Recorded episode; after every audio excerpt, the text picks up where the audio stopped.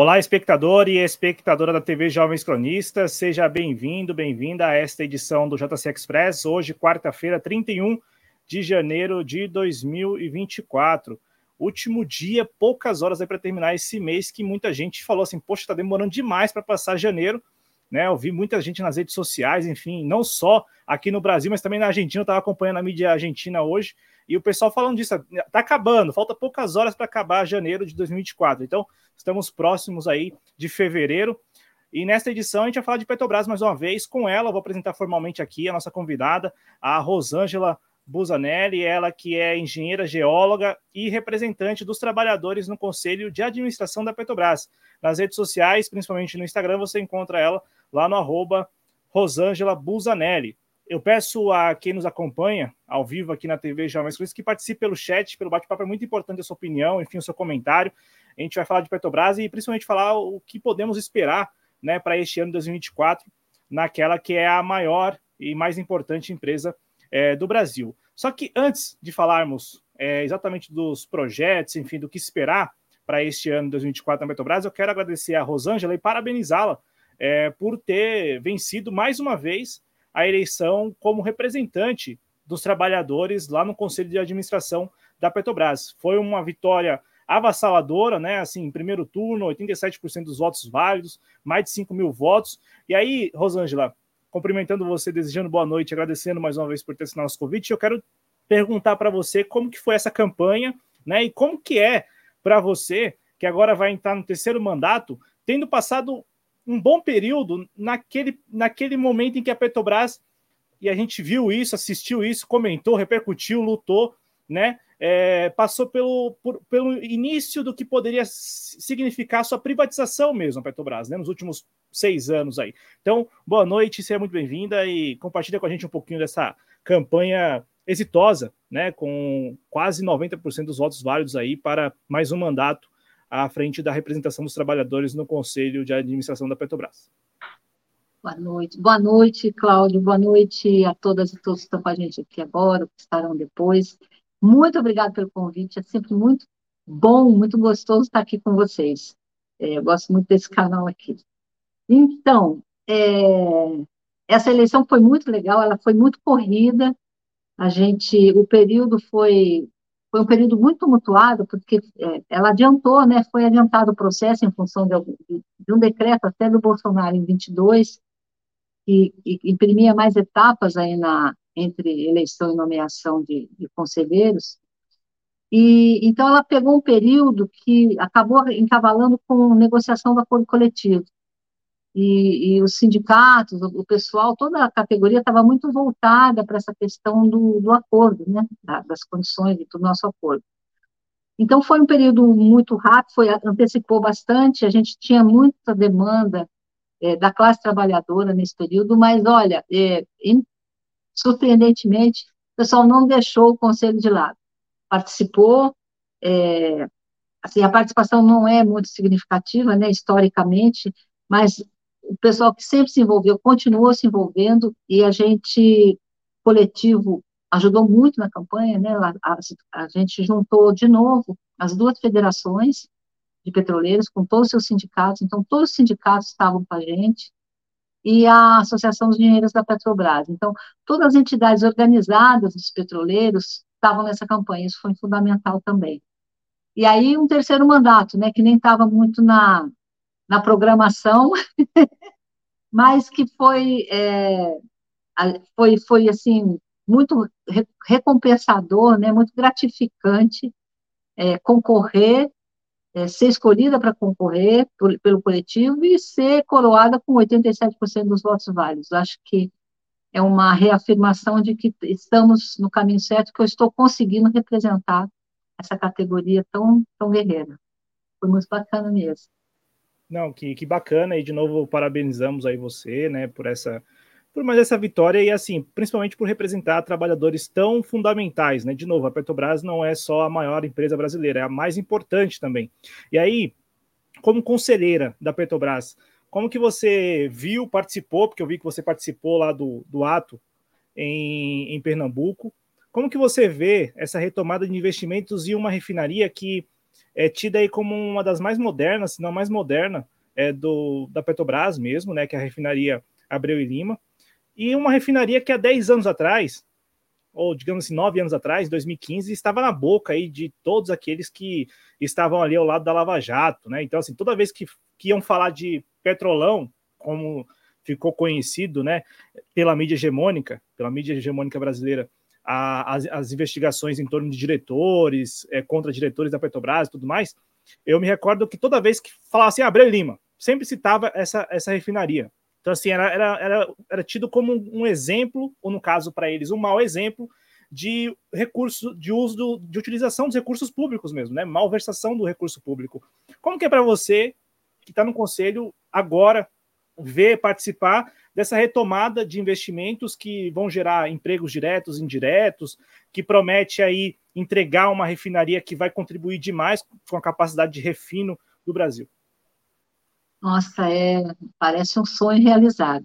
Porque, assim, a, de, eu entrei no conselho em 2020 e até abril do, de 23, né, até maio, final de abril, o conselho é, ainda é, a, composição do conselho ainda era a composição passada e era uma, uma política, uma visão estratégica de privatizar.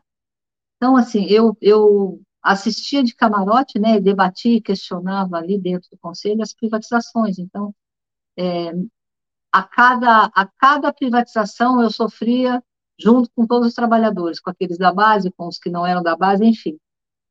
E, e era muito doído, a venda da Relan foi muito simbólica, tudo tem muito simbolismo no que foi feito, né? O fascismo, ele não, ele sabe muito bem usar a questão do simbolismo. Então, a Relan, a primeira refinaria brasileira, a segunda maior do país, privatizada, a Reman, depois em Manaus, enfim, isso tudo foi muito doído. E quando a gente, e quando chega para a gente aprovar, ah, isso ainda foi em, em 22, a, a gente aprova a ampliação da, do primeiro trem da Renest, é a, a Renest, a Abreu e Lima, ela tinha, é o projeto dela original, ela tinha, ela tem dois, a gente chama de trem, duas unidades de refino, trem 1, trem 1 e trem 2. O trem 1 estava concluído, estava produzindo, era para 115 mil barris e estava produzindo 100 mil em função de uma unidade sequestrante lá de, de é, óxido de enxofre, que limitava essa produção em função, inclusive, até do, do problema ambiental, né? E a Utrem 2, ele estava, quando a Lava Jato chega, ela, ele estava cerca de 80% pronto. O projeto original da Renest era 260 mil barris, 230 mil barris. Enfim, e, e aí eles tentaram, inclusive, no, no, no, no programa de privatização, o projeto chamava é, Rio, para privatizar as oito refinarias da Petrobras, a Renest também estava. Abreu e Lima. Mas, é, como esse segundo trem não estava pronto, totalmente pronto, faltava 80%, nenhum comprador quis comprar, ainda falaram, né, chegaram a fazer, a, manifestar interesse, aí olhar os dados tal, e depois declarar, não, melhor a Petrobras acabar. Por quê? Porque eles realmente não queriam investir, né? E aí a refinaria ficou com, com, durante a construção que houve esse, esse, esse problema da corrupção, e houve, só que é, pessoas fizeram isso, não a empresa, não era uma coisa institucional. Só que com a Lava Jato, né, como ela foi conduzida, a gente já até falou sobre isso, foi, foram punidas as empresas e os trabalhadores. Os contratos foram todos suspensos, e aí interrompeu a, a finalização da, da Abreu e Lima e de lá para cá não se retomou mais. Se partiu a partir, é, se partiu no fim, no fim por tudo, acabou se partindo para tentar privatizar. Então, quando a gente quando chega no conselho um projeto para revitalizar, para fazer essa unidade, eu brigava muito lá dentro que tinha que fazer essa unidade sequestrante de, de óxido de enxofre, para poder a, o primeiro trem trabalhar com toda a capacidade, que era 115, e, e mais, fazer uma, uma, uma modernização que ampliaria mais 15 mil, foi cântico no meu ouvido, no meu ouvido. E aí, o ano passado, veio um projeto, também a gente aprovou no Conselho, para encerrar o, o finalizar o trem 2, né, da refinaria, que vai dobrar a capacidade. Nesse trem 2, então, a gente vai é, a, finalizar a obra que já estava 80% pronta, né, e vai ampliar mais 15 mil. Então, vão ser, no final, 260 mil barris é, a mais no mercado, e focado, a, a, a Lima estava muito focada em diesel, 70% dela estava focada em diesel, que é a grande necessidade nossa. Né? A gente importa cerca de 25% ainda do diesel. Então, assim, ela tem um papel, ela foi concebida, todas as refinarias, né, desde lá no início, desde lá na, no início da Petrobras, sempre concebidas olhando a necessidade da sociedade brasileira. E você, você, eu ali dentro do conselho, vendo isso tudo ser desmontado e sabendo que com as vendas, como comprovado, a gente sabia, todo mundo sabia, é, todo mundo que, que tem um mínimo de, de, de senso crítico sabia que a privatização não ia baratear, né?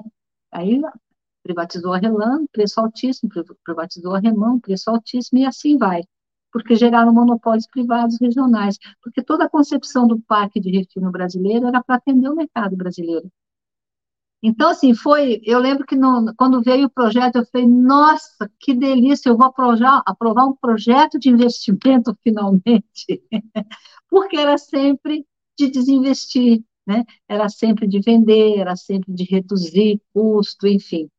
Foi, foi assim, e foi muito simbólico, sabe, Cláudia, assim, é, porque, como você falou, ela foi é, eleita como ícone da corrupção, né? O, e hoje a mídia hegemônica continua falando a mesma coisa. Não basta toda a desmoralização, da, da toda a, a, a desmistificação do que foi a Lava Jato, né? Teve corrupção? Teve mas não nessa escala que eles propõem, nem da maneira que é proposto. E, e isso é, tem que ser, o investigado tem que punir as pessoas, né? As pessoas cometeram desvios. Inclusive, eles tentam caracterizar como uma, uma questão política, mas quem cometeu os desvios foram pessoas de carreira dentro da empresa. Né? E parece, assim, é como se a corrupção tivesse apenas um lado, né? O setor estatal. O corruptor, que é do setor privado, é, se ignora quando se faz essas denúncias. Mas, enfim, é muito simbólica. Essa, essa, essa cerimônia foi maravilhosa, foi linda, foi linda. A gente, eu passei o dia lá na refinaria, é, ver, ver de novo a esperança, né? ver o projeto retomar, os empregos voltarem, e sim, atender a necessidade do mercado brasileiro, porque o diesel é importantíssimo, nosso modal de transporte rodoviário, tudo roda no diesel, né? transporte, carga e pessoas. Então, isso vai ser muito importante para o Brasil. É, é um bálsamo para a gente essa retomada. Eu vou reproduzir um trecho do discurso do presidente Lula, porque, de fato, assim, é, ficou muito nítido para mim que, primeiro, é, muito simbolismo né, em todo o cerimonial, a começar uhum. pelo macacão abóbora, né? É, não é laranja também, não sabia disso. Aprendi assistindo ao evento lá, é, lá em Pojuca, né? Isso?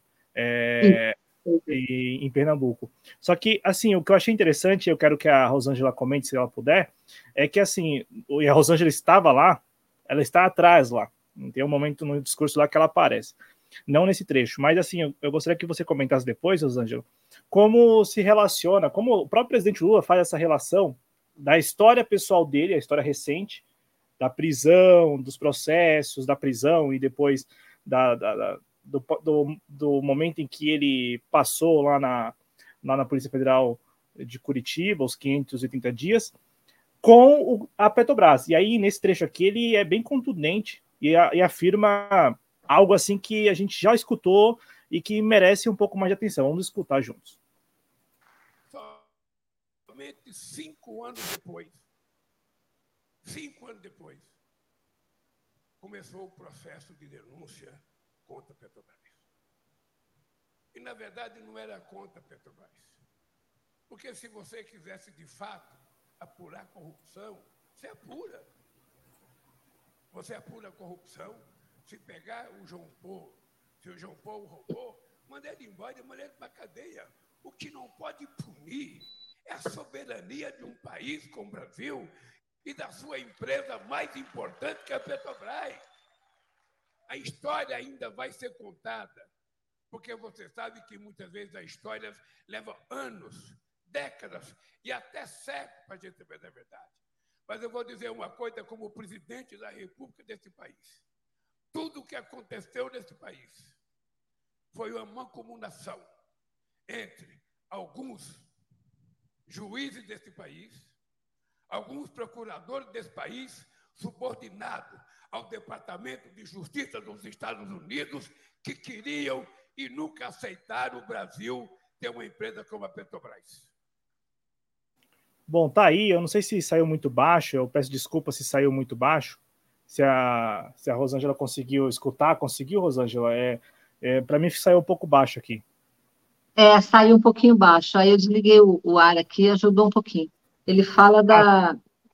É, mas eu peguei, a met... acho que da metade para frente eu consegui pegar, né? Que ele fala. Isso da... coisa a gente reproduz depois, mais uma vez, só para o público ficar registrado, enquanto você comenta, porque eu acho interessante essa relação que ele faz é, em vários momentos do discurso dele, aqui é só um trecho, mas ele faz a relação de que, olha, eu só fui preso, só aconteceu o que aconteceu comigo porque a Petrobras estaria ameaçando ou, ou poderia ameaçar petrolíferas é, mundo afora. E também é, ele comenta, que eu acho, acho bem interessante isso, que, olha, não é somente uma especulação, porque é o presidente da República afirmando algo que a gente escutou é, antes dele voltar para esse terceiro mandato, muito, né? Assim, enquanto ele estava preso, depois que ele saiu, e vários petistas falavam disso. Olha, é o seguinte: a Operação Lava Jato ela, ela só existiu para isso aqui, para tentar desmantelar o máximo que puder da Petrobras e outras empresas públicas e com isso é, vender para a iniciativa privada e não só isso, né? Também promover um Brasil cada vez mais desindustrializado. Então, eu quero saber de você se você concorda com essa linha de raciocínio e o que, que você pensa a respeito disso.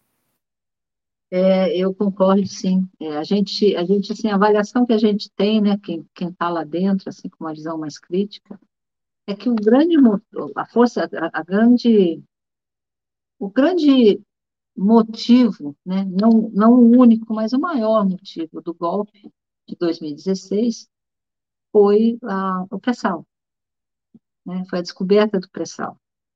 É, e a gente caminhava para uma soberania é, inadmissível na visão dos países do hemisfério norte, ali, especialmente o nosso vizinho da América do Norte, né? Porque a gente tinha descoberto a maior província petrolífera do século, a Petrobras é, desenvolveu tudo, e, e, a nossa mídia hegemônica é, engrossou o couro, né? Nos, nos, nos, no início, até da descoberta do pré-sal, dizendo que não era tudo, que era, que era uma, uma, como é que se fala, era um oportunismo político, que nem era, como se eles entendessem de petróleo. Que não só estava na cabeça do presidente Lula, e depois, quando a gente comprovou que a gente não tinha competência, a mídia afirmando que a gente não tinha competência para tirar, que tinha que chamar empresas internacionais. Eu, assim, eu, eu não consigo entender como esses, esses, essa mídia hegemônica pode ser tão colonizada. Né? Eu não falo complexo de vira-lata, é complexo de, de colonizado mesmo. Né? E, e a gente, então, avançando sobre, e aí dominando a tecnologia e a produção do pré-sal, a gente representava uma grande ameaça. Né? As, a, a, o mundo faz guerra por petróleo até hoje. A gente está vendo. Faixa de Gaza não é apenas não é apenas o que se fala, né? Tem muita coisa por trás. E o petróleo ele ele move guerras, né? Então, é, mas aqui não precisava de guerra, precisava apenas de um, uma parcela de um judiciário, né? corrupto, que está vindo à tona aqui agora, né, que fez acordos, inclusive queria levar uma parte do dinheiro da Petrobras recuperado para eles, né, e a gente também tinha o BRICS, né, que eu acho que era uma outra grande ameaça à hegemonia ali do tio Sam. Então, assim, eu concordo, eu acho que é, o golpe foi principalmente impulsionado pela, pela saga do petróleo, né? E nós éramos uma ameaça. Nós tínhamos uma, a gente teve teve as denúncias de espionagem do, da própria presidenta Dilma, espionagem dos dados da Petrobras, isso tudo foi denunciado. Então, é, eu não tenho a menor dúvida de que a história do golpe contra a presidenta Dilma e todas as consequências que desaguaram na própria prisão do Lula, né, para evitar, inclusive, que ele se, se elegesse em 18, tem relação profunda, estreita com a Petrobras e o pré-sal. E alguns outros ingredientes, como o BRICS, e, e, que eu acho que também que era, mas assim, acho que o componente principal foi o pré-sal e a Petrobras. É, o Rosângela, eu vou reproduzir novamente, vamos ver se a gente consegue escutar junto, só para o público também ficar registrado aqui, ah. para o público escutar esse trecho, né? E aí vale muito a pena quem não acompanhou né, o ato, sobretudo o discurso do presidente Lula, porque ele faz, em vários momentos do discurso dele, essa relação né, do que aconteceu na vida pessoal dele mesmo, né? Com a Lava Jato, com a, com a Petrobras. E ele até destaca nesse trecho aqui que levaram cinco anos, né? Ele saiu do governo, as contas aprovadas e tudo mais. Aí, cinco anos depois, é que iniciaram os processos da, da Petrobras que contribuíram, né? Para, para a prisão dele em 2018. Eu vou só reproduzir de novo, vamos ver se a gente consegue escutar juntos, senão aí eu vou tentar uhum. editar de novo e a gente aumenta o volume. Somente cinco anos depois Continua baixo? Não, está dando para ouvir. Está baixo, mas dá para ouvir. Não era conta, Petrobras. Porque se você quisesse, de fato, apurar corrupção, você apura.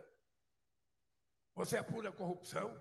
Se pegar o João Paulo, se o João Paulo roubou, manda ele embora e manda ele para a cadeia. O que não pode punir é a soberania de um país como o Brasil e da sua empresa mais importante, que é a Petrobras.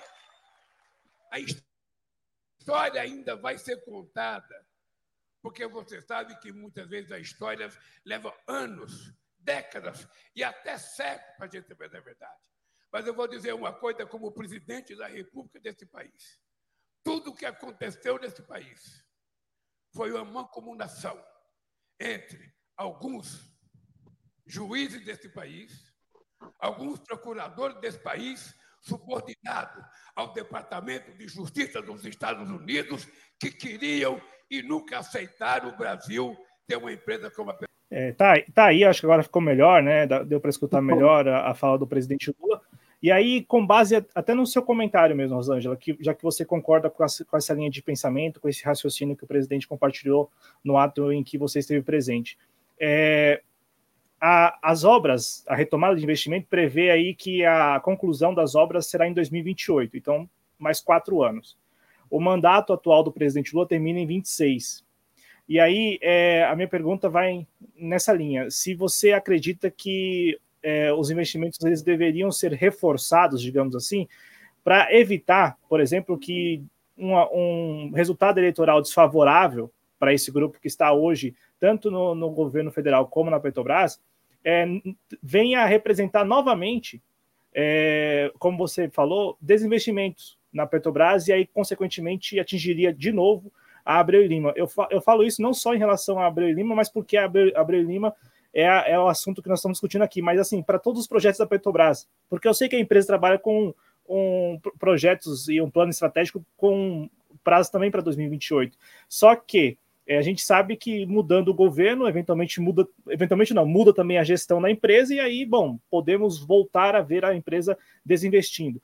É, como que você como que você pensa essa questão que é um assim, eu sei que é, é, é um tanto difícil porque não é futurologia, mas assim, para a gente entender o que, que poderia ser feito agora, atualmente, por essa gestão e também pelo governo federal, para de repente concluir essas obras, enfim, é, é, talvez é, estabelecer políticas mais estruturais para a empresa para evitar que um resultado eleitoral desfavorável venha comprometer de novo esses projetos. É isso, isso é importantíssimo, né? Porque o plano estratégico ele é revisto todo ano.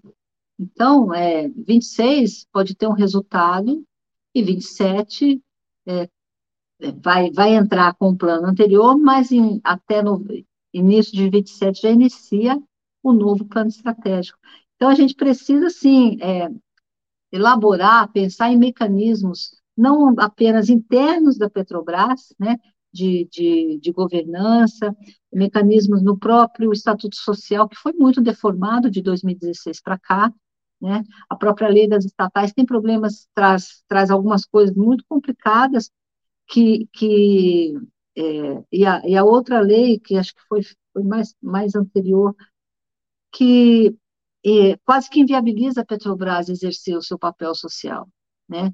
Então, a gente precisa de mecanismos institucionais dentro e fora da empresa, a nível de governo, a nível de Congresso, né? E esse, esse é um, uma dificuldade adicional atualmente, para que a gente proteja a empresa do, do governador de plantão, né? Do presidente de plantão, porque a Petrobras é uma empresa de Estado, né? Não é do, do, do presidente que está ali no momento e, e ela fica, acaba, acaba que fica muito fragilizada com essas mudanças. O prejuízo, é, às vezes eu me pergunto, é, se a gente fosse fazer um cálculo, fala-se muito do prejuízo da Lava Jato, né? O que, o que, o que foi devolvido, que ficam, é, que tentaram, inclusive, desviar parte disso, né? É, é, assim, é um, é um absurdo, né? E aí, qual foi o prejuízo, por exemplo, da parada dessas obras? prejuízo de, de não ter terminado a Renest, a Abreu e Lima? Que prejuízo foi causado é, não construir e obrigava lá dentro a, a, o sequestrante, lá, a unidade sequestrante lá de, de emissões de óxido de, de enxofre, né, que é poluente, e que impediu que ela tivesse produzindo já há anos 15 mil barris a mais. Que prejuízo causou não ter terminado o trem 2 com a, com a parada dos contratos por conta da Lava Jato, que a gente deixou de produzir mais 130 mil barris né, de petróleo de lá para cá, ou de, de quando ficaria pronta, 2000, a projeção era 19, era 15, depois passou a ser 19. Foram anos que a gente deixou de produzir isso, e que é um prejuízo, pode, pode ter representado prejuízo para a Petrobras e para o país, né, que continuou tendo que importar é, o diesel. Então, acho que a gente precisa, eu não sei exatamente quais, mas a gente precisa estudar mecanismos internos e a nível de governo, né, de, de, de legislação de, de, de Congresso, para proteger mais a perenidade e a, e a sobrevivência da Petrobras, porque ela é o coração do desenvolvimento nacional, né, tecnológico, científico, social, é, econômico do país ela é o centro desse, a principal alavanca desse desenvolvimento. E tem que ser protegido porque ela é uma empresa de Estado, né, e não de governo. É, a gente tem que trabalhar nisso, Cláudia. Eu não sei a resposta pronta, mas a gente precisa sim não, trabalhar é, nisso. É que eu acho que é uma reflexão que se faz necessária, até com, com base no próprio discurso do presidente Lula, porque como ele re, rememora o que aconteceu há 10 anos atrás, a gente está percebendo uhum. que o tempo está passando muito rápido.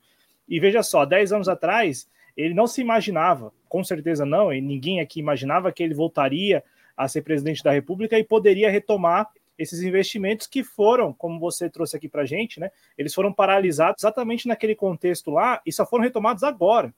Então a gente está falando aí de um, de, um, de um intervalo de nove anos. E aí eu fico, eu, eu acompanho nas redes sociais depois do, do lançamento e da, do evento, eu, eu, eu li aqui, eu li vários posts nessa direção, né? Na direção de que, olha, é, é preciso pensar em, em medidas para garantir pelo menos que as obras que estão sendo iniciadas, retomadas agora, elas sejam concluídas em 2028, independente do governo.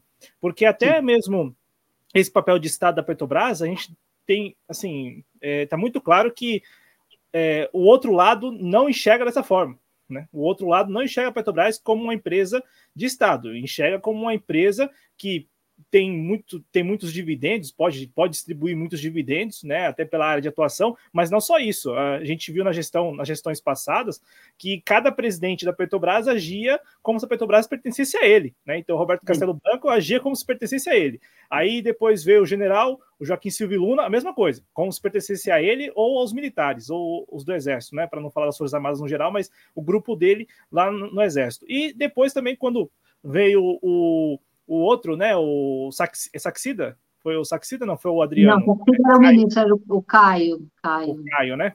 O Caio uhum. também. Então, assim, a gente tem. Está é, é, muito claro que é, o lado de lá só a, a, vê a Petrobras com outros olhos mesmo, né? Assim, eles não têm, é, por exemplo, esse compromisso de, no mínimo, manter o plano estratégico que já foi firmado agora, que está valendo até 2028. E aí, eu fico né, com essa dúvida mesmo. Eu acho que muita gente fica com essa dúvida, de, com esse receio, né? Não é dúvida, é receio de, olha, 2026 está aí, já tem eleição neste ano, e se eventualmente o atual o grupo político que está no poder hoje não conseguir é, se manter no poder em 2027, como é que fica várias áreas, mas principalmente áreas como a Petrobras, que assim tá estava muito claro até 2022 que o objetivo deles era assim, se pudesse, se eles conseguissem privatizá-la todinha, eles teriam privatizado, né, vendido tudo. E aí, aqui no chat, eu quero cumprimentar quem está com a gente, o Rosângela, e trazer um comentário, porque aí eu quero saber a sua opinião. O, antes o Cristiano Fanfa está aqui com a gente, dando boa noite, uma boa tarde aqui aos compatriotas, e o Carlos Campos Neto, peço a quem estiver nos acompanhando ao vivo que participe pelo chat, é muito importante a sua opinião, enfim, o seu comentário, seja ele qual for, o Carlos Campos Neto ele escreve o seguinte: devemos lembrar que, além das empresas públicas, também as grandes construtoras nacionais foram alvo da Lava Jato.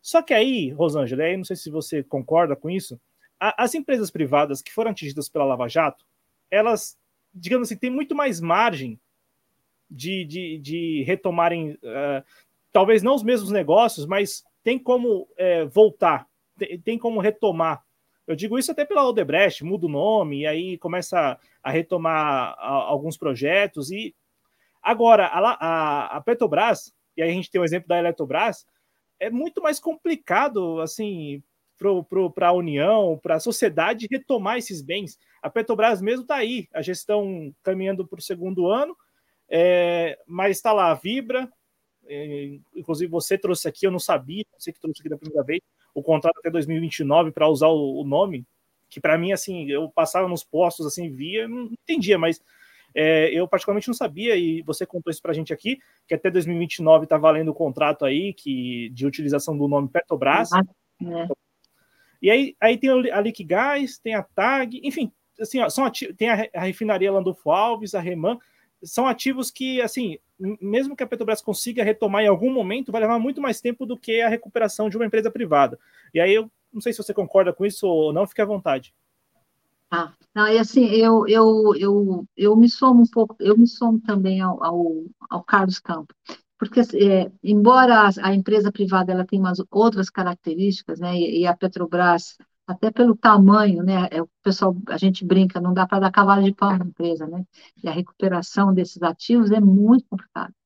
Com toda a, a legalidade questionável que eu considero dessas vendas, né? Refinaria em específico, porque refinaria nunca foi subsidiária e a autorização era para vender subsidiária, e tal do acordo com o CAD, para MTS, para TAG, para Refina, enfim, com todos os, os, os, questionamentos passíveis de serem feitos, sem entrar no, nos mais, nos mais é, sigilosos, mas dentro já, já é difícil essa recuperação. Mas o setor privado, assim, a Lava Jato, ela destruiu a engenharia nacional. Ela destruiu a engenharia nacional. E a engenharia nacional, é, ela era também uma ameaça às empresas americanas. Né? A, a Odebrecht, a OAS, estava exportando serviço de engenharia para o mundo, estava concorrendo com empresas americanas. Né? E a gente ficou aqui, foi, foi, foi um, o país ficou assolado com a Lava Jato. Essas empresas todas de engenharia pesada e toda a cadeia produtiva né, do petróleo, que vai longe, vai na metalurgia, siderurgia, serviço. Então, assim, o, é, essas empresas elas, elas, foram, elas foram devastadas né, pela Lava Jato. Elas perderam crédito, muitas, assim, a recuperação não é tão fácil. Né? E aí, quem é que poderia oferecer para fazer a nossa infraestrutura? Né? As empresas americanas, né? Teve caso, o Iraque, por exemplo, né? destruir o Iraque para depois a empresa americana ir lá reconstruir. Né? Então, assim, eu acho que tem uma diferença, mas o, o mal que a Lava Jato causou foi muito grande também no setor privado. A Lava Jato, ela destruiu a engenharia nacional, destruiu. Você vê os, o, a, a, os estaleiros no Brasil, a engenharia pesada, de infraestrutura, de grandes equipamentos, isso tudo foi devastado pela Lava Jato. O DIES calcula 4,5 milhões de empregos perdidos. Mais de 4,5, mais de 4 milhões de empregos perdidos. Então, é, foi, um, foi um, um prejuízo gigantesco para o país. E, e, então, mesmo havendo essas diferenças, não, não dá para não reconhecer que foi assim devastador para a engenharia como um todo. Para a Petrobras foi mais, né? A Petrobras, eu tá, a gente estava trabalhando, a gente não conseguia trabalhar nessa época, era cada hora uma notícia, um escândalo, a gente, a gente ficava assim, o que está acontecendo, né? E a gente, todo mundo jogado no bolo, né? Tratado, e aí vinha aquele jornal nacional com aqueles dutos, né, jorrando dólar. Às vezes estava falando de JBS e tinha duto jorrando dólar, para fixar na cabeça, no inconsciente do, do, da sociedade brasileira, que Petrobras é corrupta. Né? Então, assim, é, para nós foi muito pesado. E essa imagem ainda não foi dissipada, viu, Cláudio? As pesquisas de imagem, é uma das palavras que mais aparecem até hoje, corrupção. E a mídia continua alimentando isso. Essa mídia sem vergonha, hegemônica, colonizada a serviço de interesses outros, continua falando da corrupção, fala da Abreu Lima, como falava antes, é assim, é um, é um, é um assinte isso, é uma vergonha nacional essa mídia que a gente tem. Uma vergonha. Joga contra o país o tempo todo. Desculpa. É, a, não, não, não, não. E a reação foi essa mesma, né? A reação foi a reação que nós tínhamos há 10 anos atrás.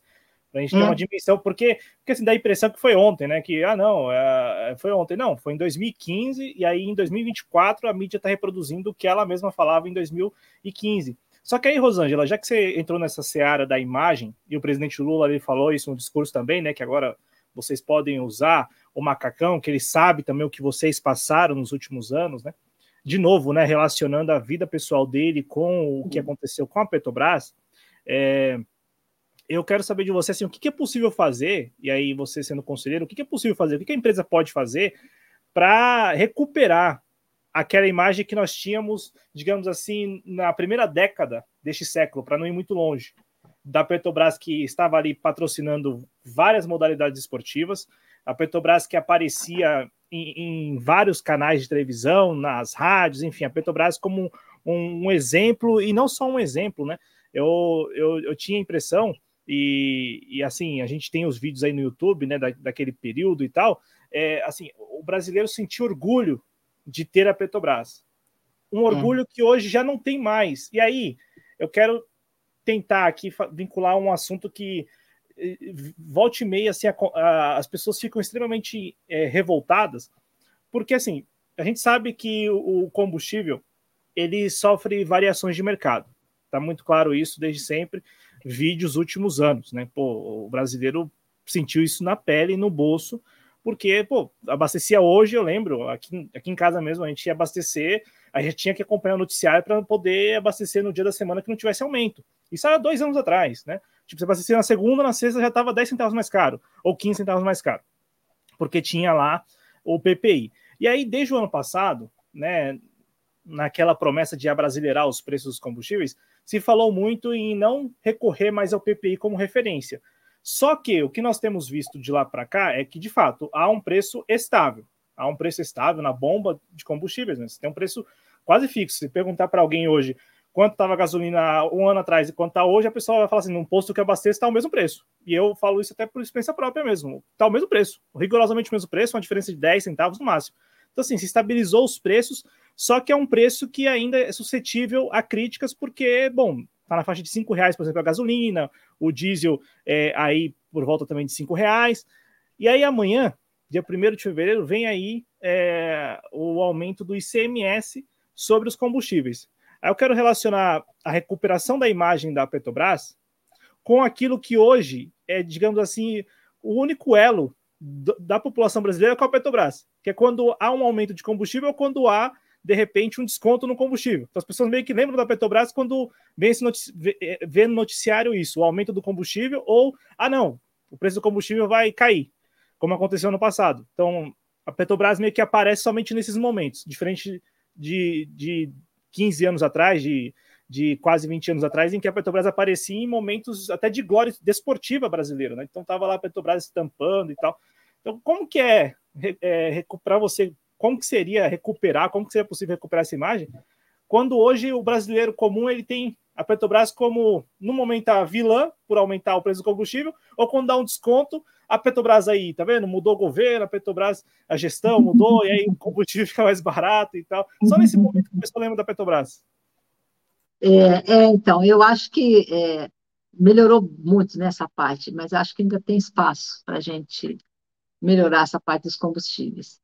E eu acho que para melhorar a imagem da Petrobras, é, tirando a campanha dessa mídia colonizada que nós temos, né, continua falando em corrupção, e é a palavra que mais aparece, porque isso é, é, é, é alimentado o tempo todo, né, o tempo todo alimentado. Então, é, ações que eu acho que já estão sendo feitas, que vão começar a ter efeito, por exemplo, os investimentos socioambientais, os investimentos em cultura, os investimentos em esporte, aumentaram significativamente, porque eles foram reduzidos drasticamente depois do golpe. Drasticamente. É assim, um negócio assustador. Eu tinha até os gráficos, eu não estou com eles aqui.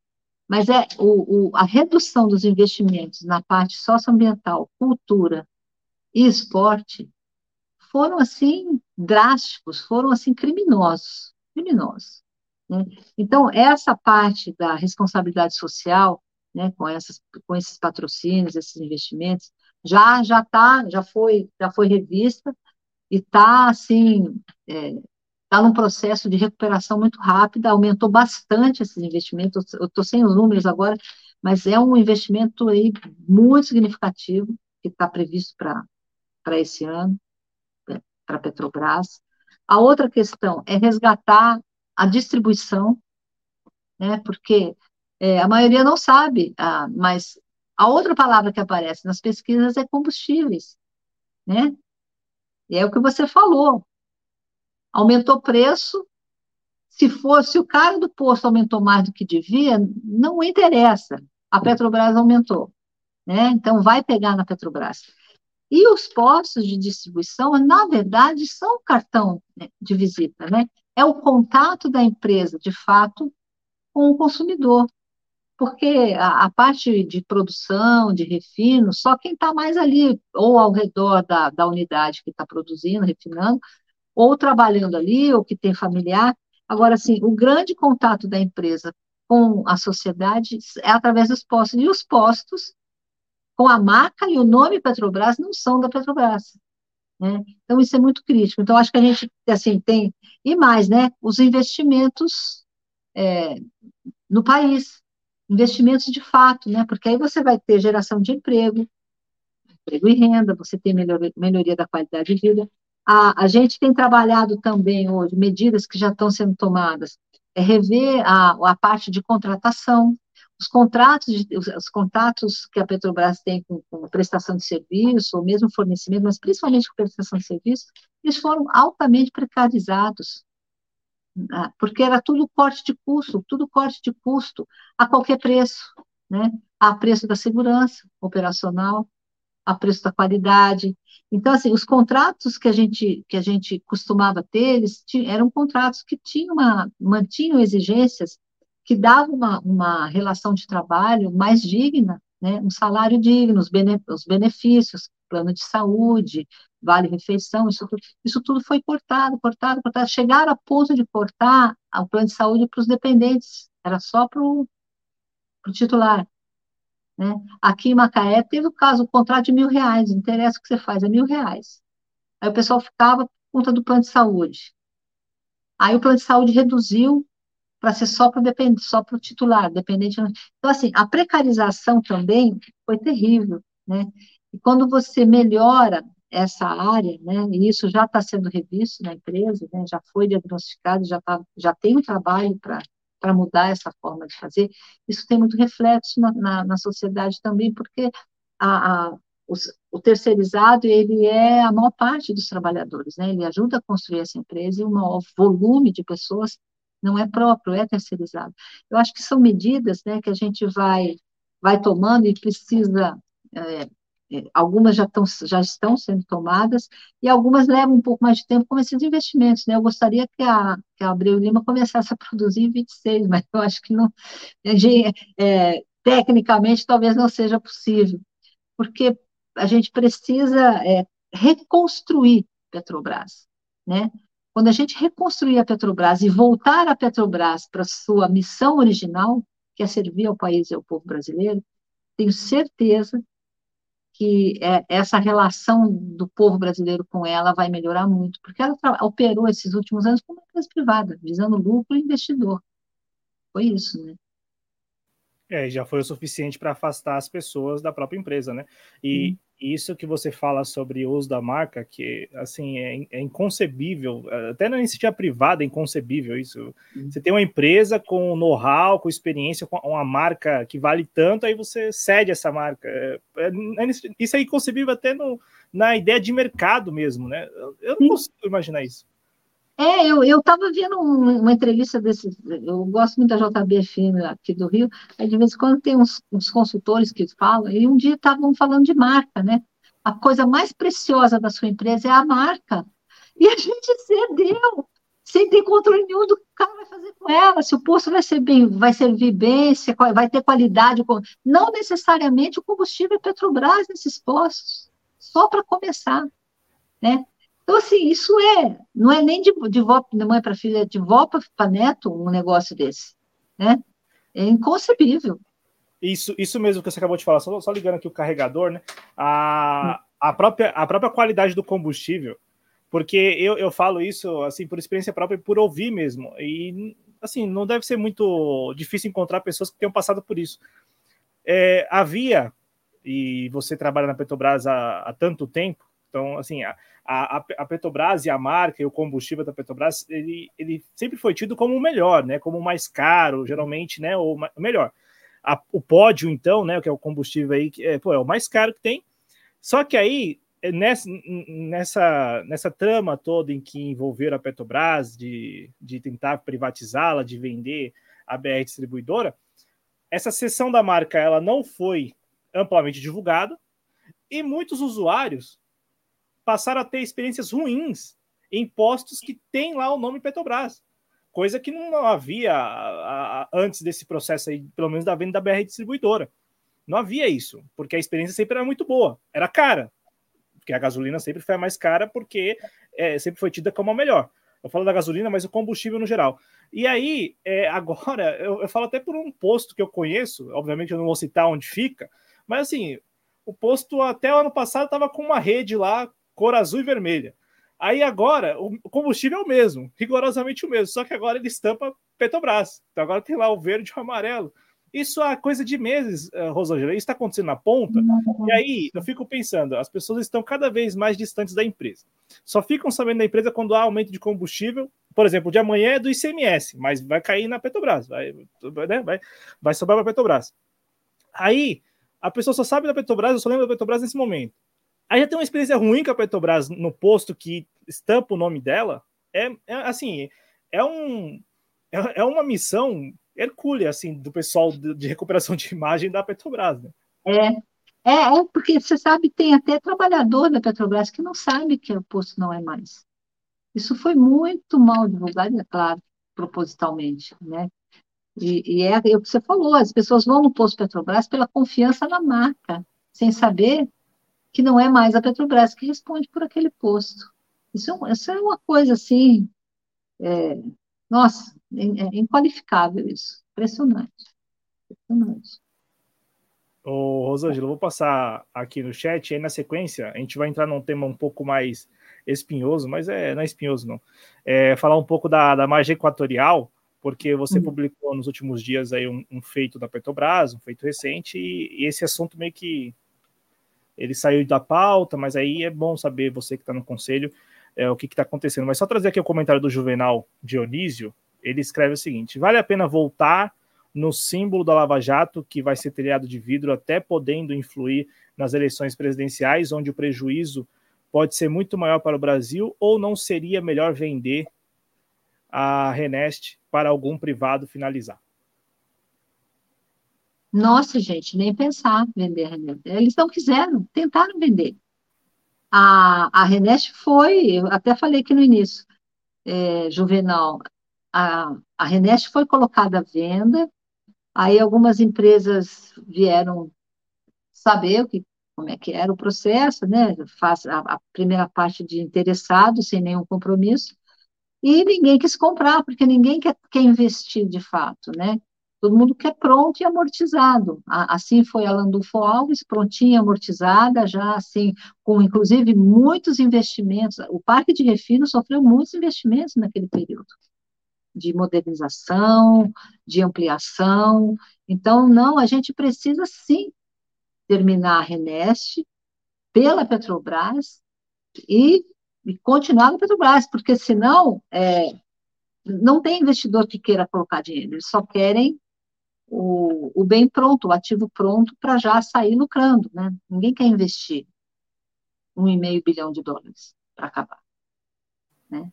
É, não, não faz sentido. E a gente precisa enfrentar, a gente precisa enfrentar esse fantasma que está sendo desvendado. A Lava Jato está sendo descortinada, está sendo desmistificada a cada dia, né? Então a gente tem que enfrentar, porque senão isso fica um fantasma que não faz sentido na vida brasileira. Né? Acho que tem que botar a verdade na mesa. Vamos botar a verdade na mesa.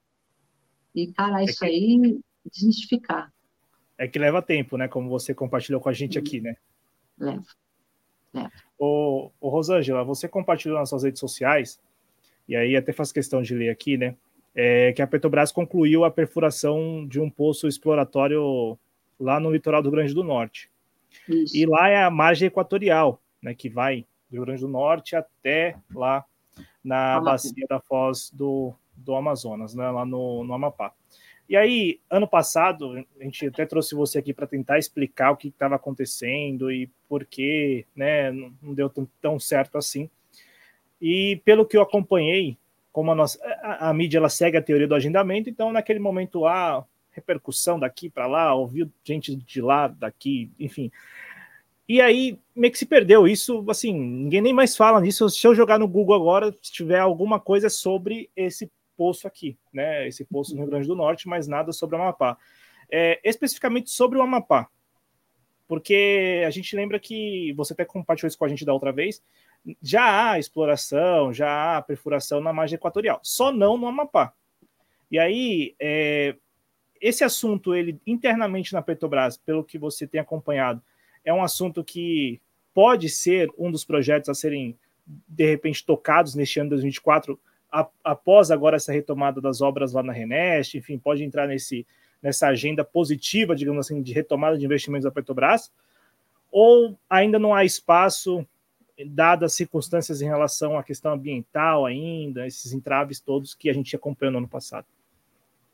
Então, é, hoje a retomada da, do investimento lá no litoral, na costa do Amapá, na bacia da Foz do Amazonas, só depende do licenciamento ambiental. A decisão estratégica da empresa é de perfurar lá. Tem que descobrir se tem petróleo lá ou não. E a gente quer perfurar para descobrir, né? Tem mesmo, na Guiana ali tem bastante, né? E geologicamente a gente faz os modelos, vê as similaridades e a potencialidade mas a gente só consegue descobrir perfurando. Então, assim, a decisão estratégica de ir perfurar lá na costa do Amapá já foi tomada. Nós estamos aguardando é o licenciamento ambiental. E ela é muito importante, essa decisão, porque, assim, as bacias da margem equatorial, é Amapá, ixi, acho que é Amapá, Maranhão, Barreirinhas, é, Ceará e, e Potiguar. Acho que eu não me lembro todas de cor, mas toda aquela costa do Amapá até o Rio Grande do Norte tem as bacias sedimentares. A mais, a parte, a, a princípio, a parte mais promissora, com mais potencial, é ali próxima à Guiana, pelo modelo geológico que a gente tem lá, né? E assim, como eu coloquei no post, né, a gente também divulgou as reservas e a relação, a gente faz a relação reserva-produção. Toda empresa de petróleo tem que fazer isso, por quê? Porque o, a, a indústria do petróleo, entre você descobrir um poço com petróleo, constatar que realmente é uma reserva, que é comercial, delimitar aquilo tudo e começar a produzir, são 10, 12 anos. Não é como você, ah, eu vou fazer um guarda-chuva xadrez. Bota lá, programa, põe ali em produção, daí a pouco você está. Não, a indústria do petróleo são equipamentos pesados, são equipamentos que a gente fala que não é de prateleira, você tem que encomendar tudo, né? Então, são equipamentos gigantescos, altamente especializados. São 10, 12 anos entre uma descoberta e o início, e, a, e começar a produzir. Então, a gente olhando, projetando, qual seria o consumo é, daqui 10, 12 anos? Quantas, quantas, é, qual a projeção do consumo ao longo dos anos? Quanto eu tenho de reserva?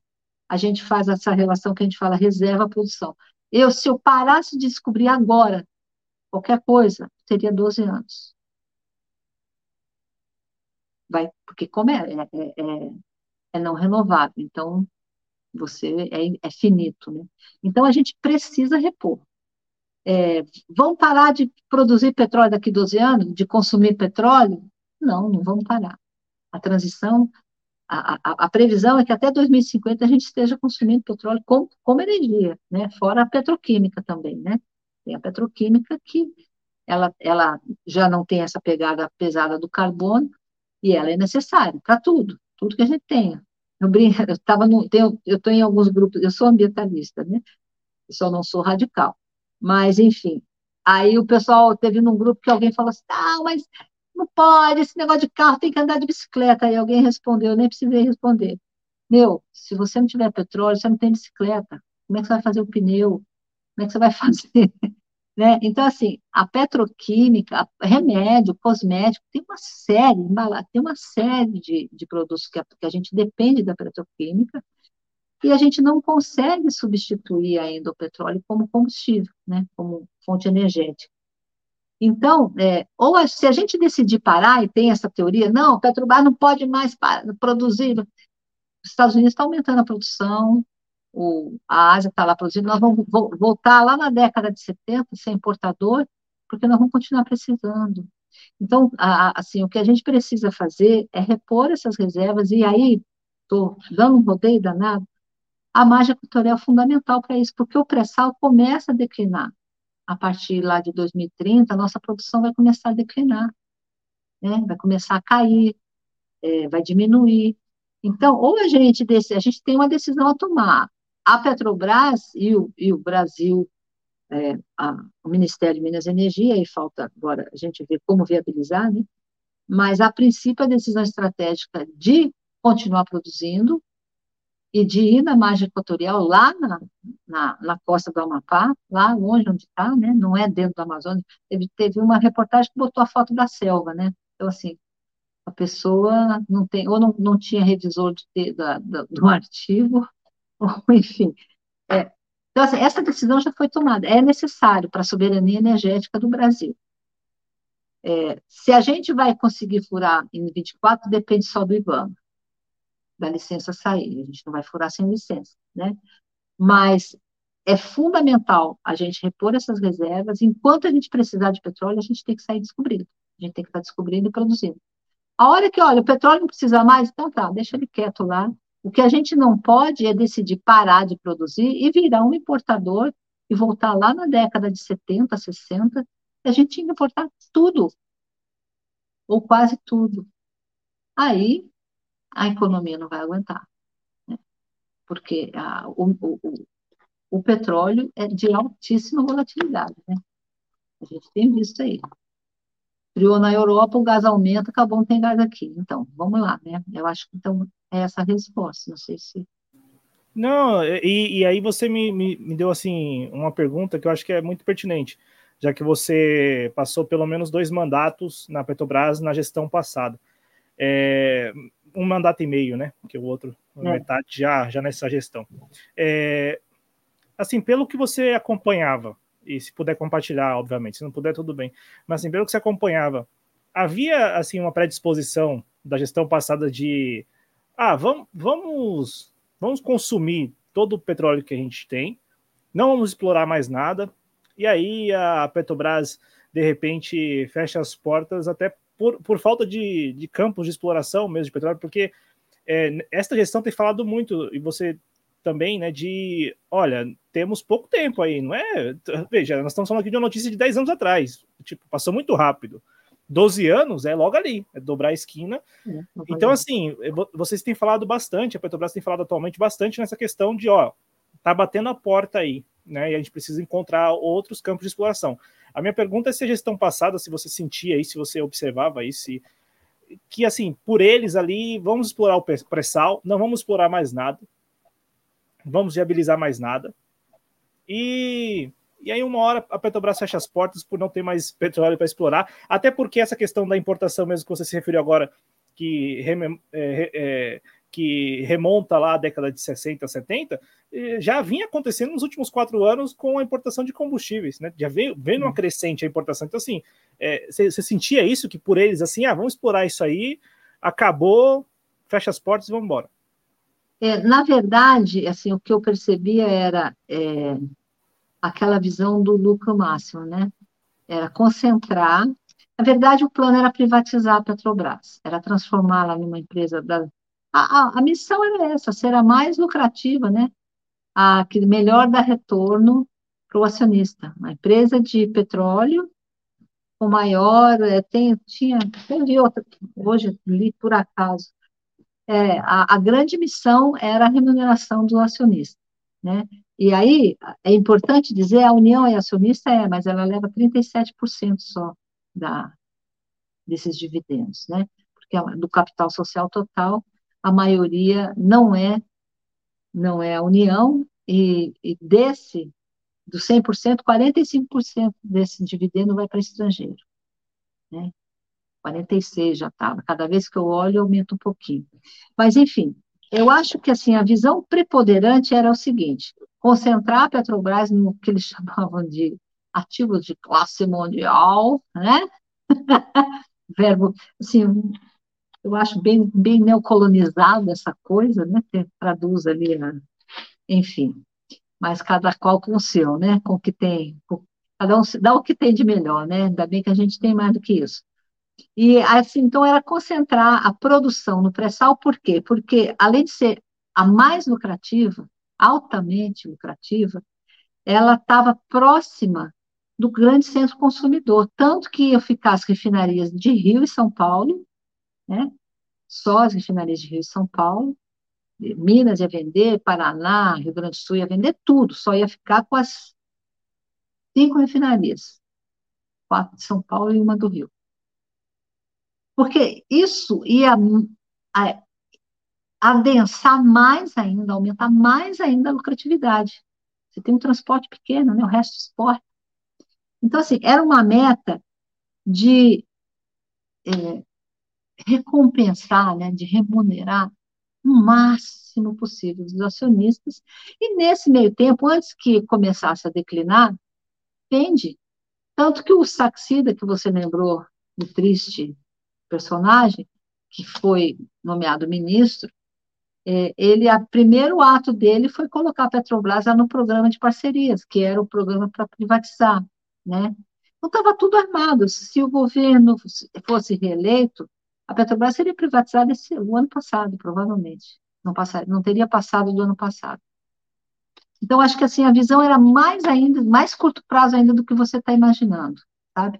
é, concentra aqui, vende o resto, porque todas essas vendas também geraram dividendos, faziam parte do lucro, era, entrava como lucro, entrava no balanço do caixa, e a gente vendia patrimônio para pagar dividendo.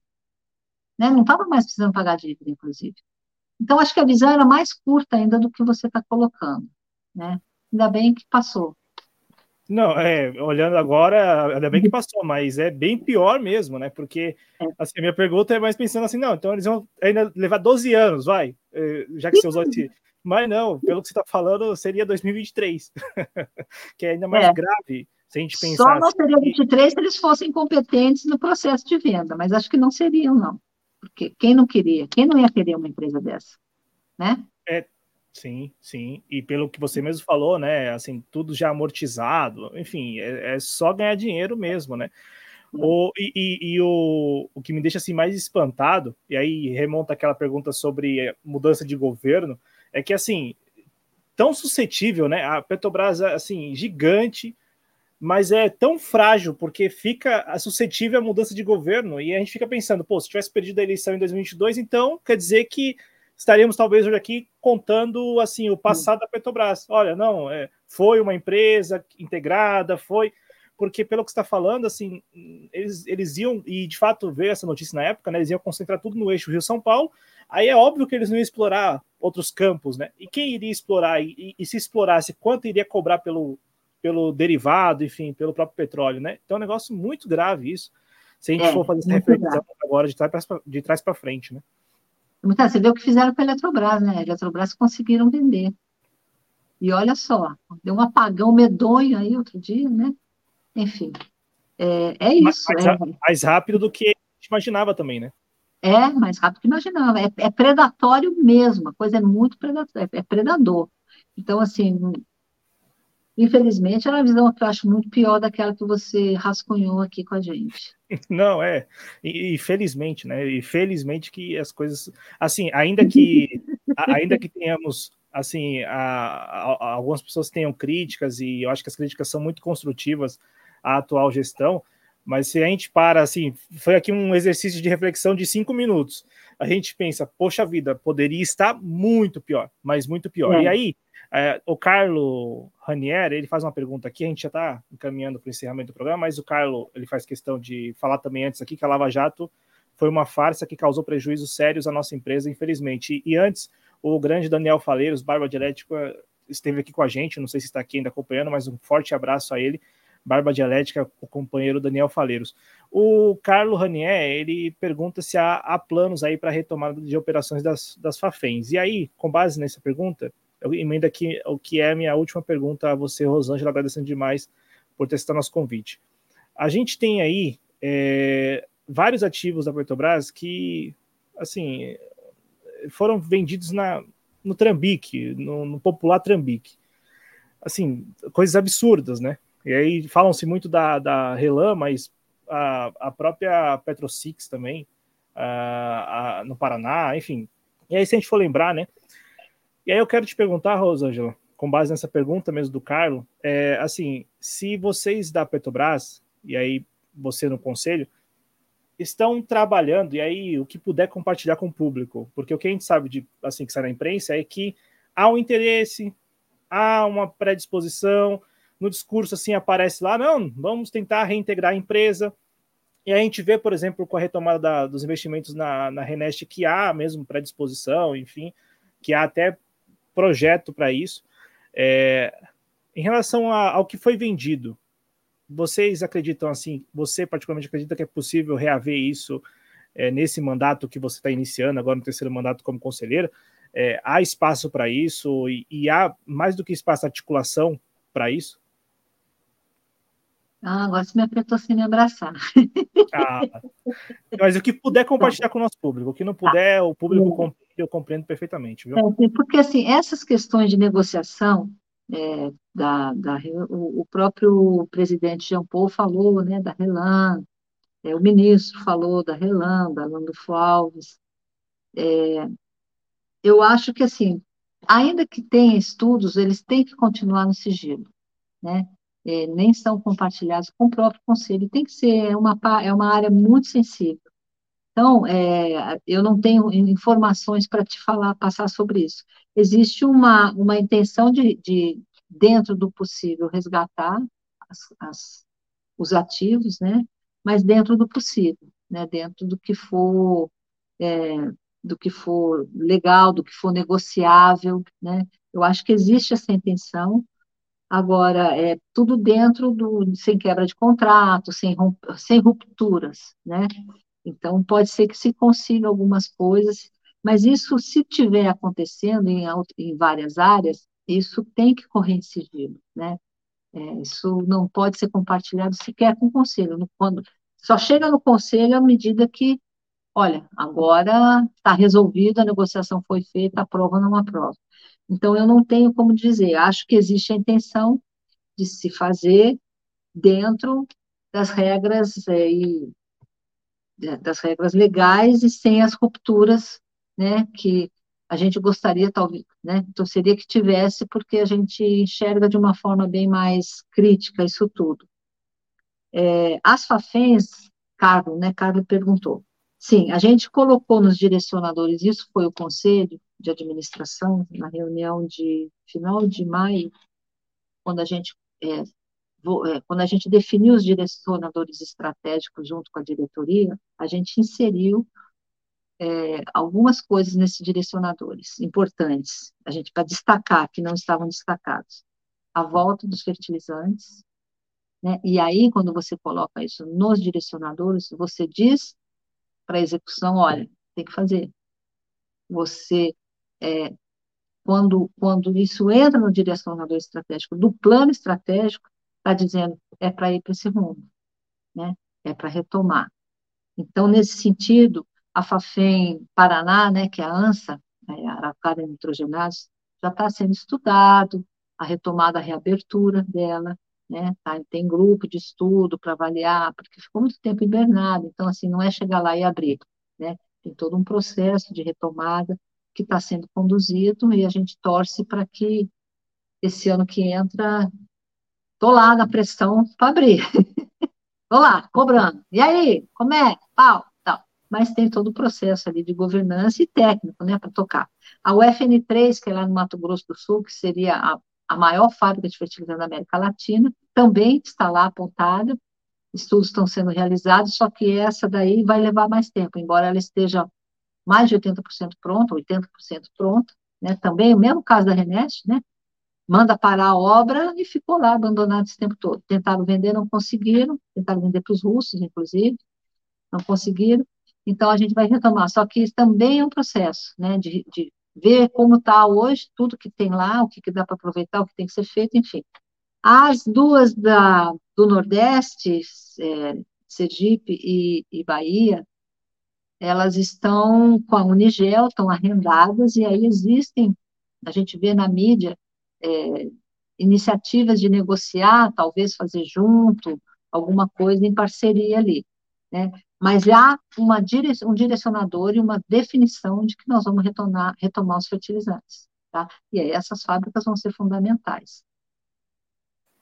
É, isso é, isso é bacana, né? Porque não é só uma diretriz, digamos assim, né? É algo como você mesmo falou. Agora vocês têm que executar, né? O conselho vai é. lá, estabelece. Até porque o conselho cobra, viu? A gente está cobrando.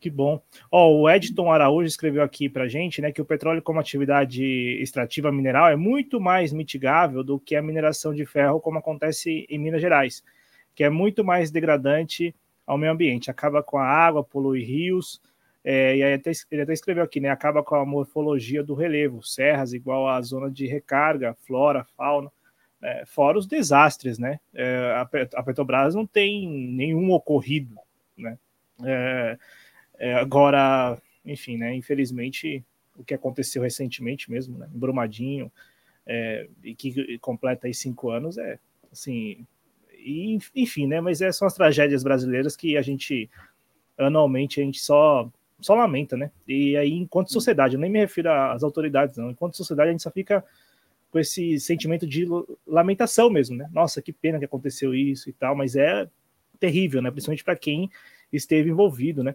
O Carlos escreve que a Rosângela, você é 10. Você não é 10, Rosângela, você nem 100. Então, assim, ó, vou ler certinho aqui. Rosângela, você não é nem 10 nem 100, é mil. Mil foi teu número? Foi o número? Nos três, nos, três, nos três, nas três eleições, e guardaram para mim. Quem concorreu comigo guardou o meu para mim. Olha, Foi muito legal. Eu... Até meus concorrentes cooperaram, tá vendo? Não, então, então, tudo confluiu, né? Tudo confluiu. Tudo confluiu. Olha só, o Edton, deixa eu só fazer um comentário aqui, porque o Edton é um grande companheiro, um petroleiro aposentado. Trabalhei com ele muitos anos lá no Paraná. E ele é um guerreiro nato. É, é, eu digo que ele é meu irmão. Edton, um grande beijo para ti. Edton aposentou, está tá, tá com, empreendendo lá em Itabirito. Itabirito é uma cidade de Minas, que tem minério de ferro, cujo pico, chamado Itabirito, está oco. A mineração arrancou tudo. E as mineradoras ali estão fazendo um estrago medonho, querem, inclusive, é, é, entrar numa área de proteção, né? Então, o Edton agora está, ele, ele militou a vida toda como petroleiro, continua militando como petroleiro aposentado, e agora ele está é, defendendo o meio ambiente, aí as questões socioambientais na, em Minas Gerais ali, por conta da mineração. A mineração realmente ela é muito mais agressiva, né? E, e a gente sabe, esses, esses acidentes, né, da Vale do Rio Doce, é, chamando essa, né, em Brumadinho e Mariana, na verdade, eles, eles não são exatamente um acidentes, né? Eles, eles poderiam ter sido evitados. Não era uma fatalidade, não era uma, era uma tragédia anunciada, né? Isso que é o pior. Isso que é o pior da, da, da história, né? Então, e só um abração aí para o Edson, que é um grande guerreiro, companheirão. Bacana. O Edson até escreveu aqui, né? O tempo é o nosso inimigo na recuperação de ativos da Petrobras doados é, precisaríamos pelo menos de um mandato de governo comprometido com a soberania do país. E, assim, pelas contas aqui, nem só um mandato, né? Se a gente for seguir os quatro anos, precisaríamos de mais tempo. Ô, Rosângela, agradeço demais, viu, pela sua disponibilidade, pelos esclarecimentos e novamente parabenizo, né, por mais este mandato. Desejo muito sucesso nessa empreitada que não é de agora, né? Uma empreitada aí que, assim, como a gente conversou aqui antes de começar o programa, assim, passou uma fase bem assim, ruim, e agora, enfim, já tem pelo menos espaço para poder colocar suas ideias, as ideias que são é, discutidas e todas elas decididas pelos próprios trabalhadores da Petrobras. Então, muito bacana e desejo muito sucesso nesse novo mandato, viu? Poxa, muito obrigada, Cláudia. É sempre muito bom estar com vocês aqui. Pode me chamar, tá bom? Eu, é, é um prazer enorme estar aqui com vocês, trocar ideia com vocês. Muito obrigada. Obrigada Não, a todos. Bacana. Eu agradeço em nome dos Jovens Cronistas porque é a disponibilidade mesmo, né? Você, como conselheira da Petrobras, sempre se dispôs, pelo menos os nossos convites aqui, você sempre aceitou, para tratar de um assunto que, de novo, a gente precisa insistir, insistir mesmo, pautar, se for possível. Claro, nosso canal aqui é pequeno, mas canais maiores da mídia independente deveriam pautar mais esses assuntos. Até uma crítica que a gente recorrentemente faz aqui, né? Que os veículos da mídia underground, da mídia independente, alternativa, deveria pautar um pouco mais os assuntos e não ficar só a reboque do que a mídia hegemônica é, trata. Né? Tanto é que esse assunto mesmo da margem equatorial, infelizmente, a, até a mídia, a mídia independente só tratou quando a mídia hegemônica abordou lá no ano passado. Uhum. E aí eu acho isso muito ruim, porque é preciso, como você trouxe aqui várias vezes ao longo do, deste programa, é preciso discutir melhor esses assuntos, até para dirimir as dúvidas, né? Porque é claro que as pessoas têm dúvidas, e porque é um assunto distante delas e tal. Então é preciso de mais tempo, discutir, discutir, discutir até que uh, eventualmente uh, nós conseguimos aí formar uma opinião pública que, olha, que explique, pelo menos explique o que está acontecendo, né, em relação à margem equatorial, em, em relação a, a a, a, esse propósito né, de perfurar um poço lá para poder prospectar petróleo, não é nem para explorar neste momento, então acho que é muito pertinente. Obrigado, Rosângela, mais uma vez, muita saúde para você e para sua família, obrigado a todos que nos acompanharam, muita saúde também, e até a próxima, gente, valeu, tchau.